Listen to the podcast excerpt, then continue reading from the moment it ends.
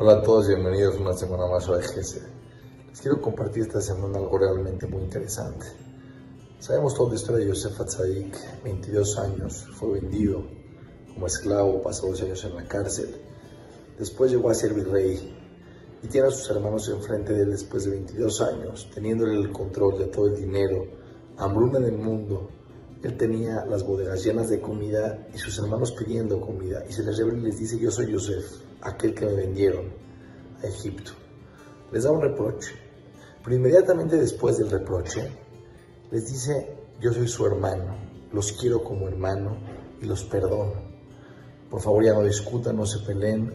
Dios me mandó para estar en este lugar, en esta posición, para poder mantenerlos. Vayan por papá, traiganlo a Egipto. Es una pregunta muy fuerte.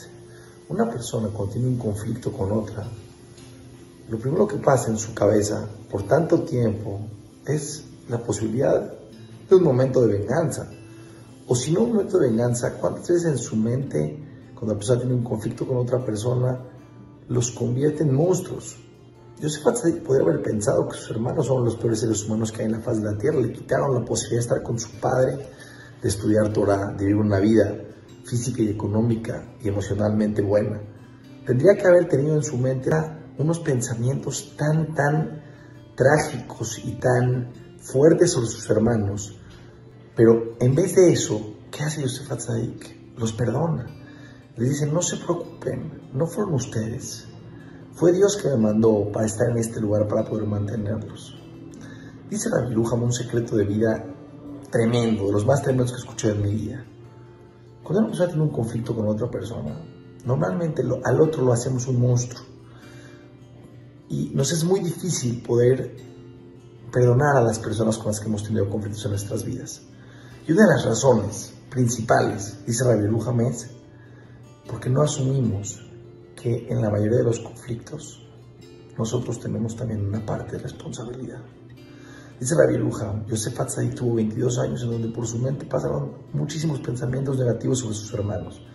Pero una persona de ese nivel de introspección personal llegó a la conclusión que él también tuvo parte, que él fue soberbio, que habló la sonora de ellos, que les contó sus sueños, que hablaban sobre que ellos se aposternaban a él.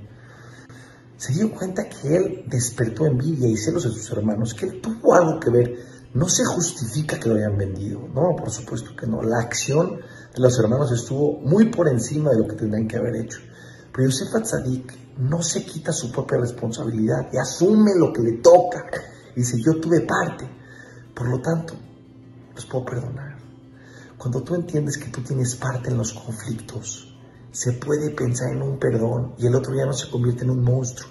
Se convierte en una persona de carne y hueso que reaccionó a cosas que tú hiciste también. Si los seres humanos podríamos aprender a asumir que en los conflictos que tenemos tenemos algo de responsabilidad, no importa si es el 80, el 20, el 15, no importa la cantidad, algo de responsabilidad, nuestra percepción sobre los demás y nuestra manera de reaccionar ante esos conflictos será completamente distinta.